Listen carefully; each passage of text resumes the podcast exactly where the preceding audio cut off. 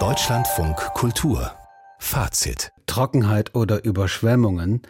Der Klimawandel zeigt sich mit diesen beiden Effekten und am meisten leiden die Ärmsten darunter. Was passiert, wenn der Wasserhaushalt durcheinander gerät? Das zeigt in der Ausstellung des äh, Hamburger Museums am Roten Baum und diese Ausstellung konzentriert sich dabei vor allem auf die Verheerungen durch die Kolonialisierung.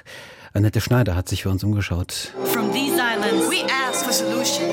Ein kurzer Videofilm gibt die Tonlage vor. Zwei aktivistische Künstlerinnen, eine aus Grönland, die andere von den Marshallinseln, treffen sich in Grönland. Der einen flutet ihre Heimat weg, der anderen wird sie überflutet.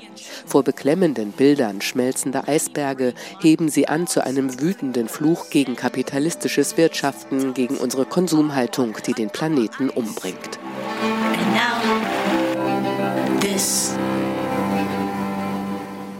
Nach diesem starken Auftakt lassen sich die Themen, die auf der großen Ausstellungsfläche wie Inseln inszeniert werden, als Folge unserer Hybris lesen neue Pfahlbauarchitektur in Hochwassergebieten, Plastemüll in den Meeren, zwei große Satellitenbilder des Tschadsees. 1972 war er das größte Binnenmeer der Welt, heute sind noch fünf Prozent von ihm übrig. Drumherum Objekte aus der Sammlung. Der Grönlandfilm etwa wird umrahmt von Dingen, die auf eine Zeit verweisen, als die Natur noch im Lot war. Robbenfelljacken etwa, kleine geflochtene Fischreusen für den Tagespunk oder eine kleine dralle Skulptur einer Robbenfrau, die Mutter des Meeres, die in allen Inuit-Kulturen vorkommt, erklärt Johanna Wild. Im Grunde genommen ist es eine Inuk-Frau, die sich der Heirat verweigert und dann nach diversen Schicksalsschlägen am Boden des Meeres endet und dort als Verwalterin dieses Lebensraumes dann tätig ist. Und was bedeutet, dass die Menschen sich bemühen müssen, sie zu beschwichtigen, damit sie auch die Meerestiere, auf die sie angewiesen sind, für den Lebensunterhalt freigibt. Das zeigt hat, dass anhand von solchen Geschichten oder Erzählungen dann auch nachhaltige Beziehungen zum Ozean eigentlich angeregt oder gepflegt werden sollen. Seit der Kolonialismusdebatte verändern sich ethnologische Museen rasant, öffnen sich, erfinden sich neu.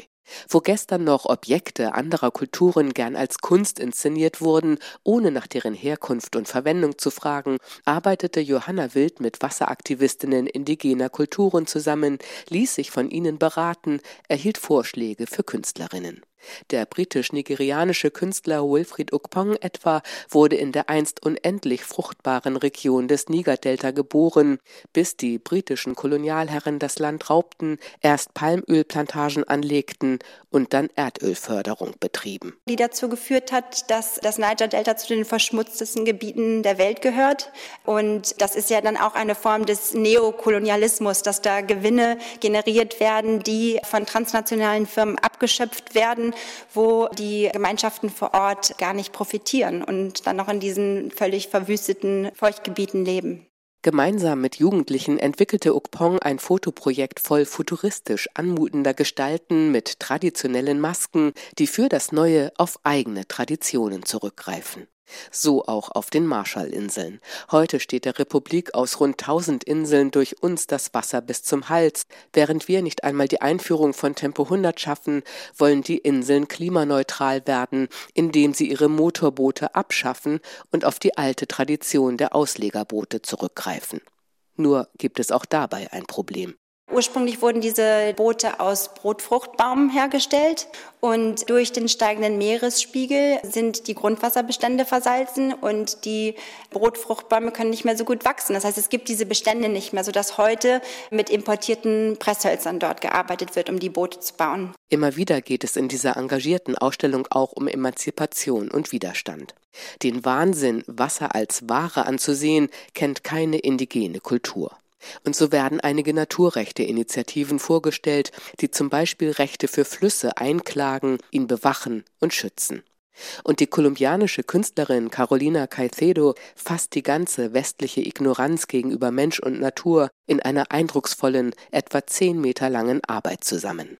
Eine meandernde Flusscollage aus Fotos, Satellitenbildern, alten Gedichten und aktuellen Umweltdaten, in der sie all die lateinamerikanischen Flussregionen zusammenführt, die durch den Abbau von Bodenschätzen verseucht wurden. Auch sie schickt uns einen Fluch. Be Damned heißt ihre Arbeit. Annette Schneider über diese Ausstellung im Hamburger Museum am Roten Baum bis Oktober zu erleben.